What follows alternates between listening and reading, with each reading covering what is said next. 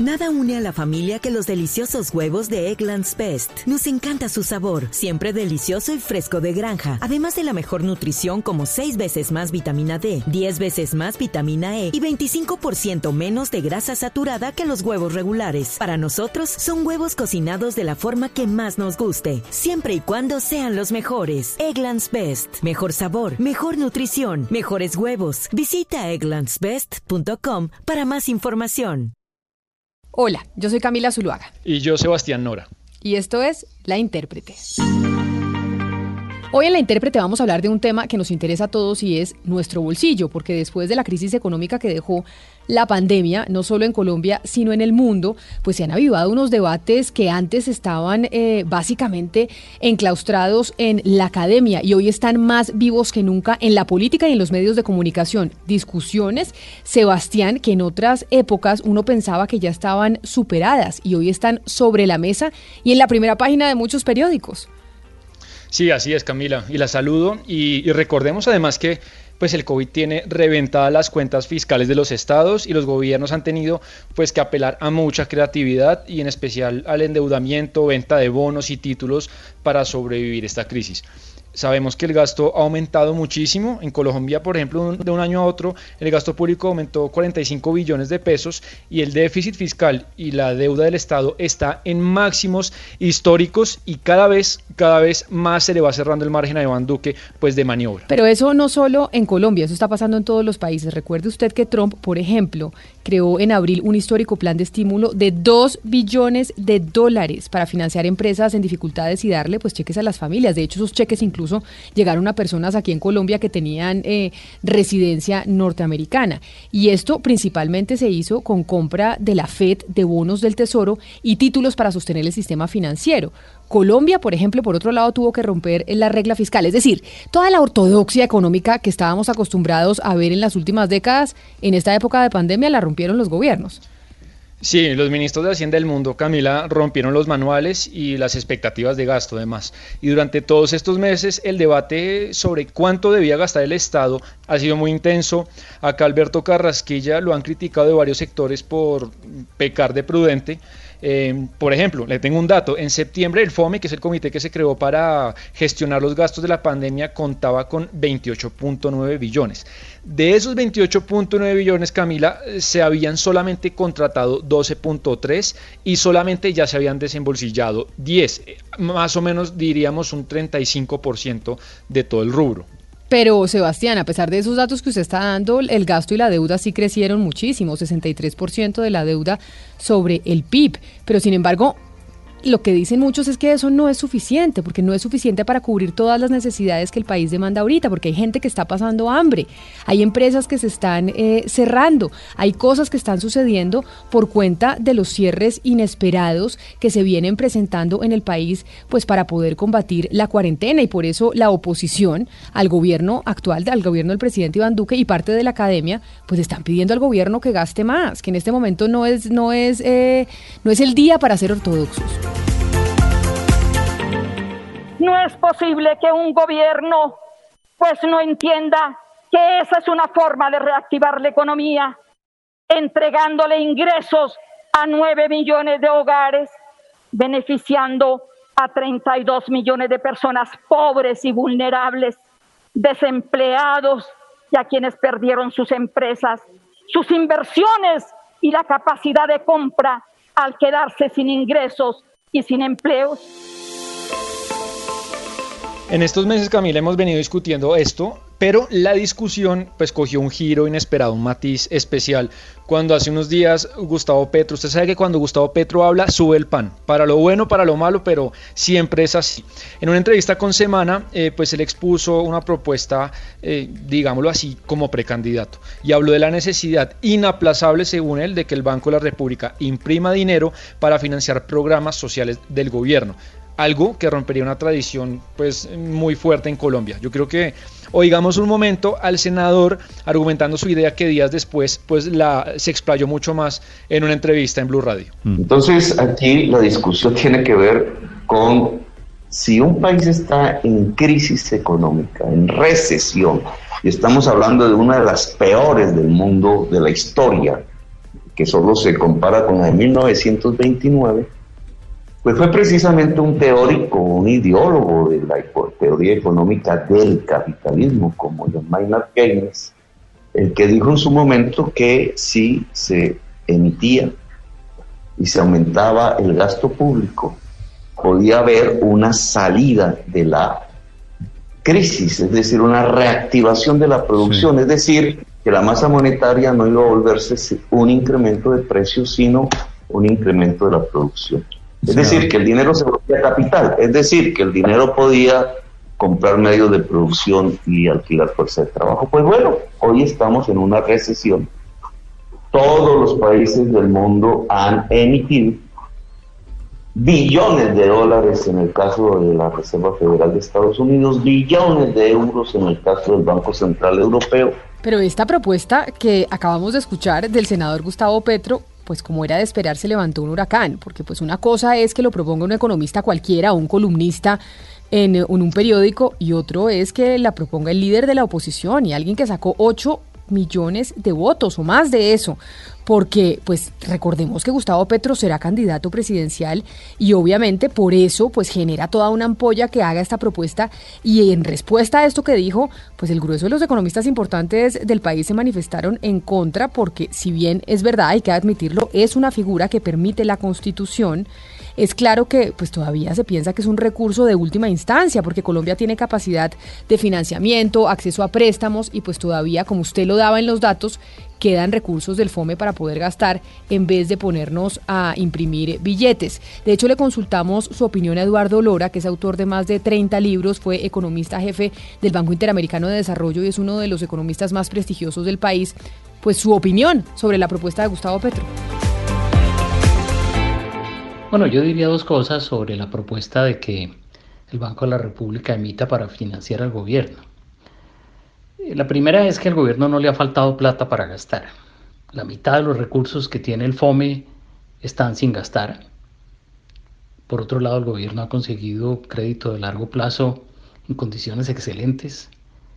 Eh, y además de eso, y lo más importante, el Banco de la República tiene a disposición del gobierno lo que se llama la línea de crédito flexible, eh, que puede ser utilizada por el gobierno eh, obviamente previa autorización de los miembros de la Junta Directiva del Banco de la República. Ahora, el segundo punto pues tiene que ver con esto mismo y es que plantear esto como tema de campaña pues es un poco desenfocado porque esta no es una decisión del gobierno ni es una decisión del Congreso. Es básicamente algo que el Banco de la República puede aceptar o no aceptar eh, con la unanimidad absoluta de los miembros de su junta directiva, de tal manera que esta es una propuesta que realmente no corresponde a una propuesta de gobierno, eh, ni debería ser parte realmente de las campañas políticas. Lo que debería ser parte de las campañas políticas es la negociación de un nuevo contrato social. Esto es más bien una distracción. Sí, Eduardo Lora es una de esas vacas sagradas, Camila, de la economía del país, del pensamiento económico, y, él está en contra.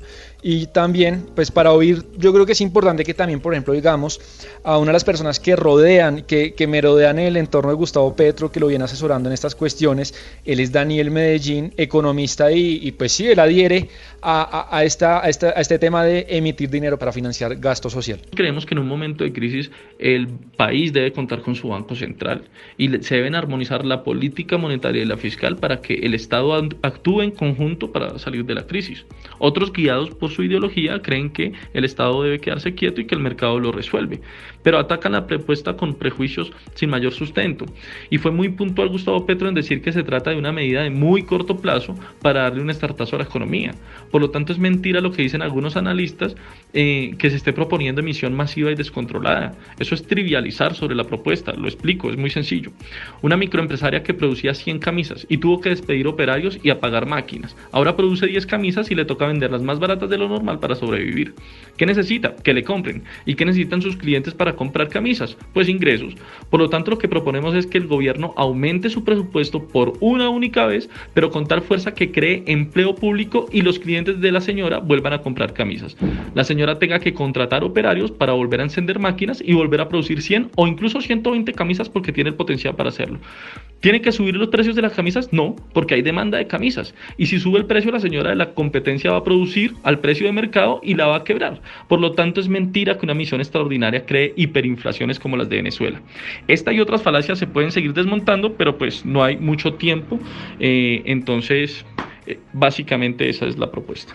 Pero el meollo de todo esto es que según Sebastián, la teoría cuantitativa del dinero, el nivel de precios se establece por una relación directa entre cantidad del dinero y el nivel general de los precios. Es una de las máximas del trabajo que hizo pues uno de los clásicos de la economía, Milton Friedman, que dice que la inflación es siempre y en todo lugar un fenómeno monetario, es decir, oferta y demanda de dinero. Sí, eso digamos que después de los trabajos de Milton Friedman, eh, cuando él criticó la curva de Phillips y después pues, con la llegada de Paul Walker, que uno de los grandes directores de la Reserva Federal, donde él logró bajar una crítica situación de esta inflación, que es pues recesión sumado con alta inflación, algo que vivió los Estados Unidos, Camila, de manera crítica en la década de los 70 con los gobiernos de Nixon y Ford, pues Paul Walker logró bajar muchísimo las tasas de inflación y con esto, con los trabajos de Friedman, la independencia del Banco Central con los gobiernos se convirtió en una suerte de regla de oro en las potencias en Occidente. Sin embargo, lo que pasa es que hay varias críticas a esa rigidez monetaria, porque hay varios economistas que están diciendo que en eh, momentos de crisis excepcionales como las que estamos viviendo en estos momentos, sí se pueden imprimir billetes, sí se puede emitir sin respaldo, porque pues básicamente la gente se está muriendo de hambre y la inflación no crece, que es como el argumento argumento que, plantean quienes dicen, díganle al banco que empiecen a imprimir. Y esa es la idea que está pues sobrevolando en estos momentos en Colombia. Y la última versión, Camila, la última versión teórica de esta crítica al monetarismo viene de algo que ha cogido fuerza en los últimos 6-7 años que se conoce como la teoría monetaria moderna, según la cual pues los estados son los únicos entes que no pueden quebrar sencillamente porque poseen el monopolio de la creación de dinero y dicen los defensores de esta teoría que se puede llegar a situación de pleno empleo y al tope de producción a través de gasto público por esa vía. Yo quiero que oigamos, no sé si usted lo conozca, eh, es Alberto Garzón, es un economista de izquierda, famoso y es ahorita pues el actual ministro de Trabajo del gobierno que, que dirige Pedro Sánchez en España. Que no hay límites a la hora de financiar nada de financiar cualquier cosa. No hay límites en la financiación y esto al fin y al cabo permitir que lo diga de esta forma es una perogrullada, en el sentido en el que evidentemente si alguien puede crear dólares, todo lo que esté a la venta en dólares lo puede comprar. Otra cosa, evidentemente, son los límites y riesgos que eso tenga, porque en absoluto la teoría monetaria moderna propone, pues vamos a comprar todo lo que nos apetezca. Eso no se propone, sino que establece riesgos y límites y además son muy claros. Dice, no son de tipo financiero. Todo lo que queramos financiar lo vamos a conseguir y con esto voy terminando mi, mi primera exposición, pero hay que tener cuidado con los recursos reales, es decir, pues tendremos que tener cosas que comprar con ese dinero porque si no, no sirve para nada. Tenemos que tener recursos materiales, recursos naturales, tenemos que tener máquinas, herramientas, tecnología, al fin y al cabo lo que de verdad permite que podamos generar renta y riqueza, porque el dinero lo único que es es una herramienta para poner en circulación todos estos recursos y que evidentemente se produzca renta y riqueza. Pero generar dinero per se evidentemente no genera ni renta ni riqueza, pero es una herramienta que permite al fin y al cabo catalizar la actividad económica, ¿no?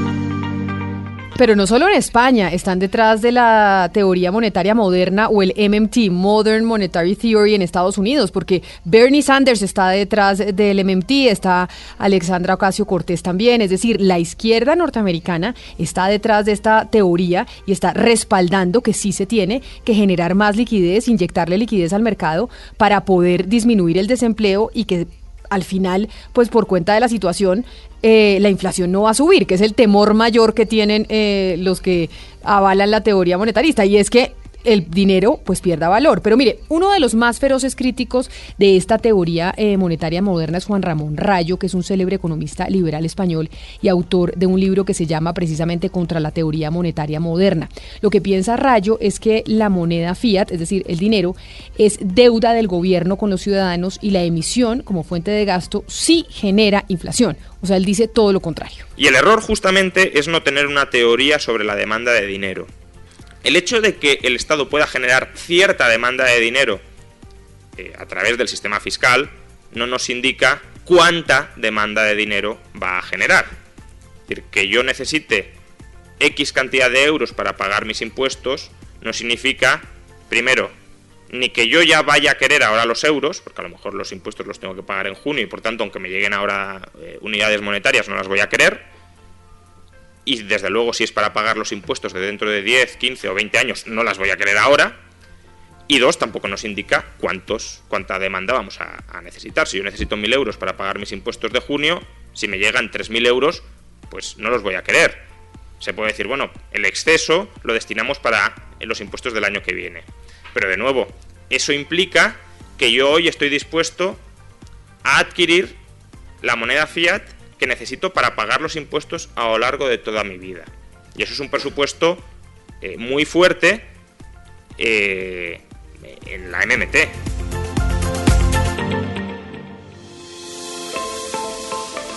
Yo tengo que admitirle, Camila, que soy un, un, un, admirador profundo de Juan Ramón Rayo, lo leo, lo sigo. No lo dudaba, no lo dudaba en ningún momento, Sebastián. Y yo, yo le recomiendo a usted y a los que nos oyen que, que vean en YouTube debates que han tenido Alberto Garzón con Juan Ramón Rayo antes de que Garzón fuera ministro. Han tenido y debates sobre este tema, que los han invitado a facultades y, son debates muy buenos que uno desde la orilla en la que se pare pues, pues aprende. Pero ya Camila aterrizando este debate a Colombia, la realidad es que sí hay una tradición, es una realidad de hace más de 30 años en Colombia, de separar la política fiscal, pues que la dirige el gobierno, de la política monetaria y no tener que recurrir al banco para conseguir financiamiento. Yo he oído al director actual del Banco de la República y economistas ya lo hemos decido, dicho como Cárdenas, José Antonio Campo, pues que no están de acuerdo con esta cuestión. Dicen ellos, algunos, que eso también dificultaría mucho el acceso de Colombia al mercado de capitales. Pero hay una cosa que es cierta, esta no es una idea solo de Gustavo Petro, lo que pasa es que pues generó semejante polémica porque la dijo él, pero Sergio Fajardo también propuso financiar proyectos de empleo público vía emisión y no son pocos los políticos importantes que se van montando en esa ola porque además hay economistas como Piketty, estamos viendo lo que está pasando en Europa, que se están metiendo en esa ola de que hay que imprimir porque es que no hay plata y la gente no tiene que comer. Sí, yo lo que veo es que se está formando como un pulso entre algunos políticos o algunos partidos y la ortodoxia académica de la que usted habla ahorita. El, el, miedo que tenemos algunas personas que, por ejemplo, estaríamos en contra de esto es que, pues, uno sí descree mucho de esa frase de algunos políticos de por una vez, esta vez y ya. Muchas veces cuando se abre la puerta para algo, pues ya esa puerta se abre y no se vuelve a cerrar más. Claro, pero ¿sabe qué me, decía un economista? Me hacía una comparación. Y es si, es, obviamente este es un argumento de los que piensan como usted, Sebastián, que es muy peligroso ponerse a emitir eh, dinero porque no sabemos qué vaya a pasar eh, dentro de un tiempo. Y es, me hacía la comparación con el cambio climático y las emisiones de CO2. Es decir, no sabemos, nadie ha comprobado efectivamente en qué momento es el punto de no retorno del tope de emisiones de CO2, pero no queremos averiguarlo. Eso mismo con la emisión de dinero e inyección de liquidez a la economía. No sabemos cuál es el punto de no retorno, pero tampoco queremos averiguarlo. Precisamente ese es el argumento, pero de todas maneras hay quienes piensan como Keynes, que dicen, oiga, es que estamos vivos ahorita, no estamos vivos en el futuro, sí. necesitamos imprimir ya, porque necesitamos solucionar la crisis económica ya. Y pues en esa están los economistas no solo en Colombia, sino en el planeta. Yo, y yo le tengo, esa es una muy buena metáfora que usted, usted trae, yo le quería traer otra buena metáfora que, que es de Friedman, que decía, el tema de la inflación y, y, la emisión monetaria es lo mismo que le sucede a un borracho. ¿Qué es lo que le sucede a un borracho, Camila? Que los buenos efectos del trago son corticos, pero los malos efectos son a largo plazo. Y cuando usted deja de ser una persona alcohólica, pues los malos efectos se ven al corto plazo porque usted siente pues todo este tema de la abstención, pero los muy buenos efectos se, ve, se ven a largo plazo. Claro, el, el, sí. el, debate entre el corto y el largo plazo, como decían, Exacto. como dicen algunos, en el largo plazo todos estamos muertos, Sebastián, pero vamos a ver qué pasa. Seguramente, a pesar de que muchos economistas en Colombia dicen que, eso, que esto es una locura, se va a seguir discutiendo. Este debate ya está sobre la mesa y lo puso, como usted dice, el líder de la oposición, Gustavo Petro. Hasta aquí llegamos nosotros hoy en La Intérprete. A ustedes gracias por haber hecho clic en esa plataforma digital que hayan escuchado. La Intérprete hoy se hizo posible gracias a los textos de Sebastián Nora, a la corrección de estilo de Diana Mejía, a la producción musical de Gonzalo Lázari y a don Otoniel Zapata que está aquí hoy enfrente del cañón. Ya saben, nos escuchamos el próximo jueves porque todas las semanas tenemos un capítulo nuevo. Nada une más a la familia que los deliciosos huevos de Eggland's Best. Nos encanta su sabor, siempre delicioso y fresco de granja. Además de la mejor nutrición, como 6 veces más vitamina D, 10 veces más vitamina E y 25% menos de grasa saturada que los huevos regulares. Con Eggland's Best puedes estar segura de que estás obteniendo lo mejor. Eggland's Best. Mejor sabor, mejor nutrición. Mejores huevos. Visita egglandsbest.com para más información.